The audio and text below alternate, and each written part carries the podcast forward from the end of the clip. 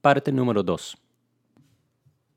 En el último episodio vimos que Dios creó todo lo que existe, incluyendo el ser humano. El ser humano fue creado para adorar a Dios y no lo logramos.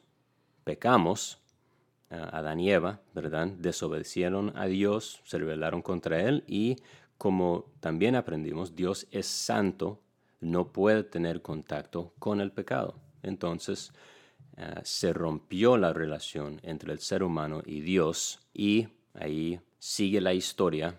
Las cosas fueron de mal en peor y estamos donde estamos ahora. Entonces lo que sucede es que a partir de esto que estuvimos hablando el episodio pasado, donde nos encontramos en esta fuerte encrucijada con Dios, en su gran amor, Dios está deseando restaurar esa relación con nosotros. Entonces en este capítulo veremos cómo Dios comienza un proceso de enseñanza a la humanidad.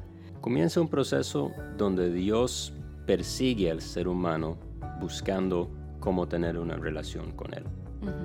Y en eso entonces hablaremos de Abraham, hablaremos de el pueblo de Israel, hablaremos del sistema de sacrificios que Dios empezó para poder tener esa relación y a pesar de que es santo, acercarse a los pecadores.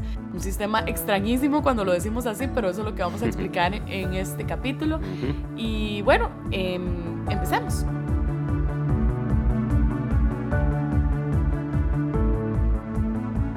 Entonces, a partir de este incidente con Adán y Eva en Génesis, podemos ver cómo el resto de los libros del Antiguo Testamento tienen una tarea primordial trazan una misma línea y nos muestran quién es Dios, qué ama Dios, qué rechaza y qué quiere Dios de nosotros.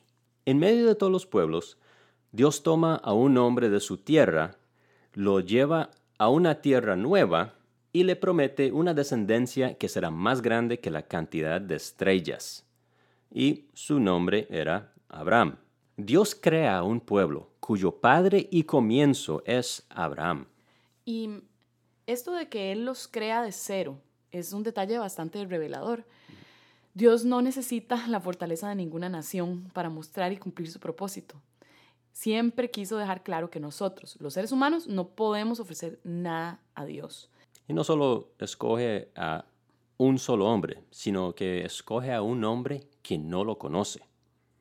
Abraham no era un adorador del Dios creador, el Dios de la Biblia. No, era un, un hombre politeísta, digamos que significa que adoraba a otros dioses de Mesopotamia. Dios hizo surgir a su pueblo para que las demás naciones lo conocieran y que a través de ellos, o sea, a través de su pueblo, los judíos, el pueblo de Israel, todas las naciones supieran que Dios es el único que hay y le adoraran. La Biblia menciona esto muchísimas veces en el transcurso del Antiguo Testamento. Entonces vamos a ver tan solo una pincelada. Primera de Crónicas 16, 24 al 26. Anuncien su gloria entre las naciones y sus maravillas a todos los pueblos, porque el Señor es grande y digno de toda alabanza, más temible que todos los dioses Segunda de Crónicas 6, 32 al 33. Trata de igual manera al extranjero que no pertenece a tu pueblo Israel, pero que atraído por su gran fama y por sus despliegues de fuerza y poder, ha venido de lejanas tierras. Cuando ese extranjero venga y ore en este templo, óyelo tú desde el cielo, donde habitas, y concédele cualquier petición que te haga. Así todos los pueblos de la tierra conocerán tu nombre, y al igual que tu pueblo Israel, tendrán temor de ti y comprenderán que en este templo que he construido se invoca tu nombre. Entonces, vemos en estos pasajes que el corazón de Dios es para todas las naciones, no solo para Israel. Sí, creó Israel, pero creó a Israel, su pueblo, para que fueran un medio por el cual toda la tierra conocerían a Dios al único Dios verdadero, su creador y sustentador. Ese era el, propósito de Israel. Dios quiere que las personas lo conozcan y quiere restaurar esa relación rota. recordemos que todavía Dios sigue siendo santo y sigue siendo justo. Entonces, solo que conozcan quién es Él no es suficiente. Correcto. Esta enseñanza acerca de sí mismo la vemos en ejemplos claros como los diez mandamientos, los libros de sabiduría como Proverbios, y hasta en la narración de la vida de diferentes hombres y mujeres históricos, los cuales Dios utilizó para enseñarnos cuáles son sus atributos, su amor, misericordia, su ira, su santidad, providencia, su justicia, su poder y gloria, su omnisciencia, su omnipresencia, etc. Entonces, en medio de esta ardua tarea didáctica, Dios tiene que enseñar al pueblo sobre su santidad, sobre su justicia y sobre el pecado que crea esta brecha entre los hombres y Dios. Es por eso que Dios crea un sistema liderado por los sacerdotes, llamado el sistema de sacrificios. Este sistema se llevaba a cabo en el templo, donde las personas llevaban cabritos, corderos, bueyes, palomitas y otro tipo de ofrendas para recibir perdón por sus pecados. También habían otro tipo de ofrendas como... De grano, de como de trigo y eh, aceite, diferentes cosas. Dependiendo de los pecados y también dependiendo de la capacidad económica de las familias, eh, Dios les pedía que dieran eh, sus sacrificios. O sea, costaba, pero era accesible para todos. En el templo había un velo. Un velo dividía ese templo y al otro lado del mismo estaba el lugar santísimo. Es decir, el lugar apartadísimo. Ahí Dios escogió colocar o representar, ¿verdad? Porque obviamente la presencia de Dios no se puede contener en un templo, pero para eh, lo que el pueblo respectaba, Dios escogió ese lugar para poner su presencia ahí, literalmente. Nadie podía entrar excepto el sumo sacerdote, una vez al año, para ofrecer una ofrenda sagrada que representaba los pecados no conocidos por las personas del pueblo de Israel, porque hasta los pecados que el ser humano no se da cuenta que ha cometido es pecado y no puede ser ignorado. Este sacerdote entraba con una campanita pegada en el pie. Si esta sonaba, era porque Dios no había dado el perdón al pueblo por sus pecados y el sacerdote había caído muerto frente a la presencia santa de Dios. Fue. O sea. Está heavy el asunto, exacto. Pobrecito el que, que... ¿Quién decía cuando era chiquitillo, yo quiero ser el sumo sacerdote? Exactamente. Y además, o sea, ¿por qué así? Porque había reglamentos estrictos para poder entrar a la presencia de Dios. ¿Por qué? Porque nuevamente Él es perfectamente santo, intachable y no, no se puede mezclar con ninguna impureza, ni con el pecado, ni con un montón de otras cosas que hace que uno sea impuro. Entonces ese sacerdote, ese sumo sacerdote, tenía que pasar por un montón de cosas para estar listo, ceremonialmente puro y limpio antes de poder entrar a la presencia de Dios y ofrecer el sacrificio por el pueblo. Y de nuevo esto representa, eh, esto es Dios siendo muy didáctico, me gusta esa palabra, porque es explicando quién es Él a través de cosas muy prácticas como estar puro ceremonialmente. Obviamente no estaba puro como persona, porque como vemos y sabemos, el sumo sacerdote era una persona también con naturaleza pecaminosa que pecaba, pero Dios, en medio de todas estas cosas de, de, hacer una ceremonia de pureza, está representando en cosas muy prácticas en la vida de eh, estas personas estas ideas de que Dios es apartado. Por ejemplo, hay, reglas en Levítico donde habla de que no mezcle ciertos materiales con otros cuando están haciendo ropa, ¿verdad? Em, entonces son cosas que no es que sea malo o, esté, o sea impuro en el sentido que nosotros podríamos entenderlo. Sí, no son malos en sí mismos, sino tienen, una, tienen un significado simbólico que Dios está tratando de comunicar a su pueblo. Correcto. Por eso mucha gente lee Levítico y se enreda, porque dice, pero ¿cómo? ¿Cómo está diciendo que las mujeres cuando tienen su, su periodo son impuras? ¿Verdad? No, no, no, no es que Dios está en contra de la mujer, es que en medio de todas esas cosas hay una, una realidad más allá que Dios está tratando de comunicar. Sí. Y otra cosa súper importante es que uno podría leer o escuchar eh, lo que estamos haciendo, diciendo sobre el sistema sacrificial y pensar, fue, pero ¿qué clase de Dios quiere que... ¿Qué clase de Dios quiere que andemos degollando animales y, derramando su sangre y cortándolos en pedacitos, después quemándolos y esto y lo otro para... para Eso estuvo bastante... Gráfico. Estuvo bastante gráfico. Sí. Pero, ya, ¿qué, ¿qué clase de Dios quiere eso? Para que lo adoremos. No sé, nada que ver. Eso es grotesco y no quiero tener nada que ver con un Dios así. Ojo lo que está haciendo Dios. Vamos a explicar ahorita qué significa la sangre y por qué hay que derramar sangre. Pero lo que Dios está haciendo con todo este sistema de sacrificios y de purificación antes de poder entrar a su presencia, hay que lavarse de tal manera y usar esta ropa, etcétera, etcétera, etcétera, está diciendo mira pueblo, yo por mi naturaleza de perfecto, de impecable, de, de santo, de puro, simplemente no puedo tener interacción con ustedes, porque son caídos, son pecadores, están en rebeldía contra mí por su misma naturaleza. Pero yo quiero tanto tener una relación con ustedes, quiero tanto restaurar esa relación que, que fue rota, que yo voy a darles la manera de poder tener acceso a mi presencia y a mi persona, porque yo quiero estar con ustedes.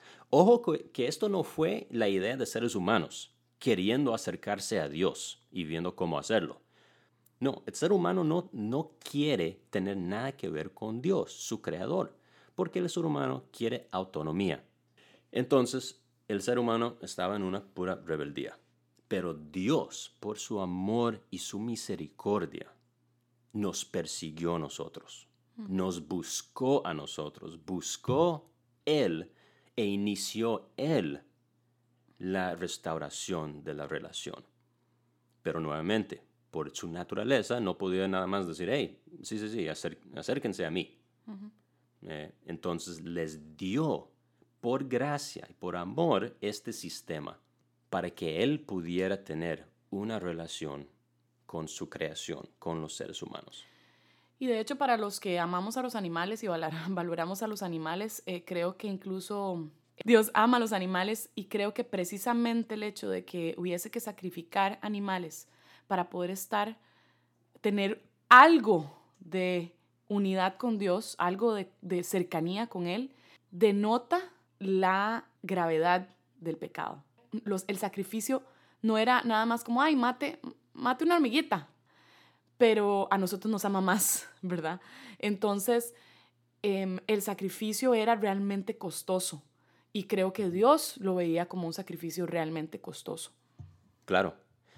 Y no solo eso, sino que también el, e, el hecho de que Él esté dispuesto a, digamos que, destruir otras criaturas matar animales que son suyos, ¿verdad? Él los crea y Él los sustenta.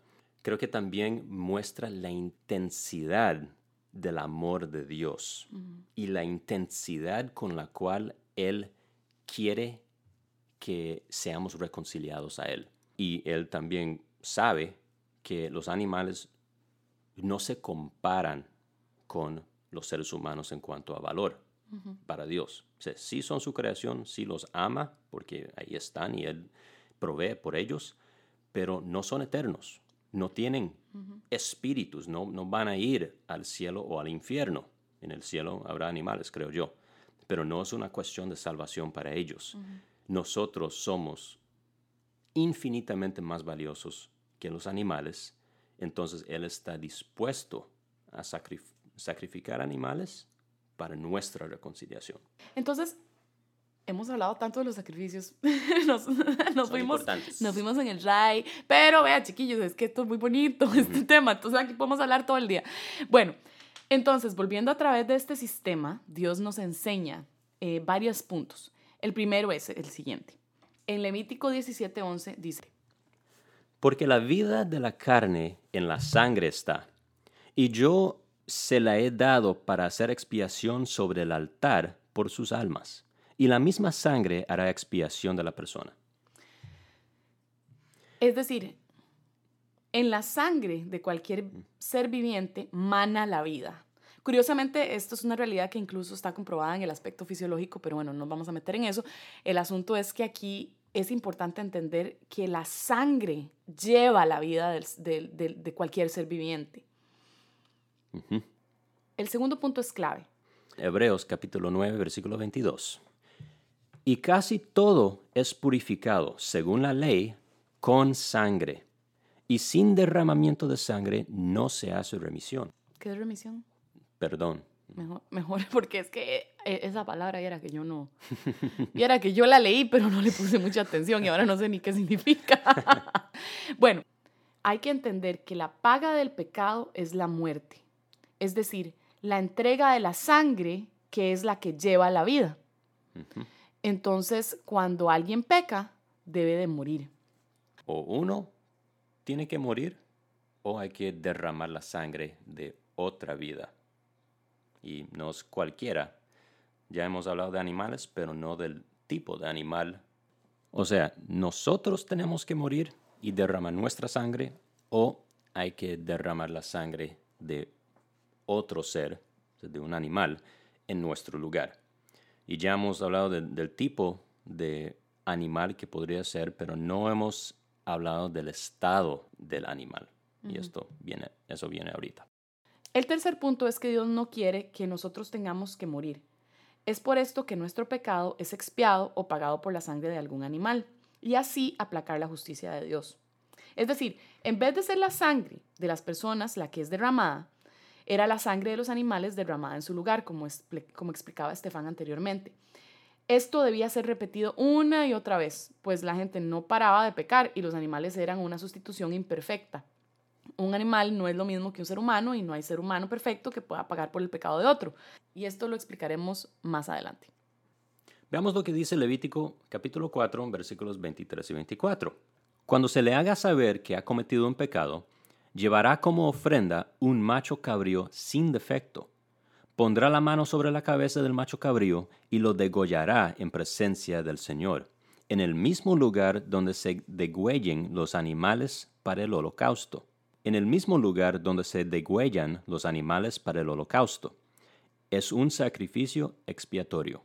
Nuevamente, expiatorio o expiación es tomar el lugar de otro o pagar por otro, lo que lo que esa persona debe. En este caso es pagar por el pecado. Recordemos que estamos aprendiendo lo que nos enseña el sistema de sacrificios en el Antiguo Testamento. Y esto tiene muchísimo que ver con lo que viene más adelante. Otro punto importante que aprendemos de este sistema de sacrificios es que dicho animal que se tenía que sacrificar debía ser sin defecto alguno. Las personas tenían que traer a su cabrito preferido, al más gordito, el más guapísimo. Debía ser sin defecto, un espécimen saludable y digno de ganar concursos. O sea, la crema y la nata. Exacto, de, de animales. Sí, lo mejor. Correcto. Lo vemos en Deuteronomio 17.1, por ejemplo. Y por último, el otro punto es que el sistema de sacrificios no era suficiente. Podría decirse que este sistema cura los síntomas de nuestra enfermedad, de nuestra naturaleza pecaminosa, pero no cura la enfermedad. Era como que Dios dijo, les voy a dar una acetaminofén y les quito un poco los dolores de la situación, pero las personas tenían que volver cada vez que volvían a pecar y las personas no eran transformadas, solo pagaban una y otra vez para cumplir lo que debían a Dios, sin esperanza de nunca salir de la deuda. Veamos lo que dice Hebreos capítulo 10, versículo 4, porque es imposible que la sangre de toros y de machos cabríos quite los pecados. Esto podría parecer contradecir lo que se acaba de explicar en cuanto a que los sacrificar los animales traía el perdón por los pecados, porque efectivamente eso es lo que dicen los textos que leímos anteriormente. Sin embargo, eh, ¿qué, ¿qué, significa eso? ¿qué, ¿qué estaba sucediendo realmente detrás del escenario. Y es que un animal nunca puede pagar por un ser humano porque no son iguales. Solo un ser humano podría tomar el lugar de otro ser humano, pero tendría que ser un ser humano perfecto que no tenga su propia deuda que pagar. O sea, tendría que ser un ser humano sin pecado para poder pagar por los pecados de otro ser humano. Entonces vemos, por ejemplo, en Romanos 3:25 que Dios en su tolerancia pasó por alto los pecados cometidos anteriormente. En este episodio hemos visto ese sistema de sacrificios, tan sangriento y todo eso que la gente piensa que es tan raro y por qué es que un Dios bueno nos mandaría matar a un montón de animales inocentes, pobrecitos. Pero ah, vimos por qué es, ¿verdad? Es precisamente por la santidad de Dios y por su justicia y también por su misericordia y su gracia, buscando una relación con nosotros, que no queríamos nada que ver con Él, que Él instaura eso. ¿Y por qué tan sangriento y por qué tantos animales? Precisamente para mostrarnos el horror y las, las consecuencias, el precio de rebelarnos contra Dios y darle la espalda. Y de hacer cosas que realmente son malas, feas, ¿verdad? Realmente no es como que Dios nos está castigando o que Dios está diciendo no me gusta que actúen. O sea, no es un capricho, ¿verdad? Sino que es un Dios que realmente ama la justicia, ama el amor, ama, ama las buenas obras, ama lo que nosotros mismos podemos reconocer que es bueno y hermoso, ¿verdad? Entonces, el problema es que lo reconocemos, pero no, no somos capaces de ser diferentes por nuestra naturaleza caída, por nuestro pecado, ¿verdad? Estamos como, como que nos fuimos en el guindo y no hay nada que podamos hacer al respecto, aunque veamos para arriba y digamos, yo quiero estar ahí arriba, no puedo. Y esa parte de que Dios ama la justicia y es justo es sumamente importante porque el pecado es hacer cosas malas, son injusticias. ya hemos definido el pecado, pero no es que había que matar animales, hacer sacrificios por, porque sí. No, era por, porque las personas habían hecho cosas malas. Entonces, sí, eso enseñaba no solo el precio de hacer cosas malas, sino también era un, una sombra de lo que había de venir, que era Dios sacrificando a su propio Hijo por nosotros. Y eso lo veremos la próxima semana. Veremos un poco más sobre este detalle y ya nos iremos para el Nuevo Testamento y vamos a cerrar ahora sí todo esto que venimos explicando y todo va a tener como más sentido cuando escuchemos ese último capítulo. Los invitamos a escucharnos eh, la próxima semana y muchas gracias por acompañarnos.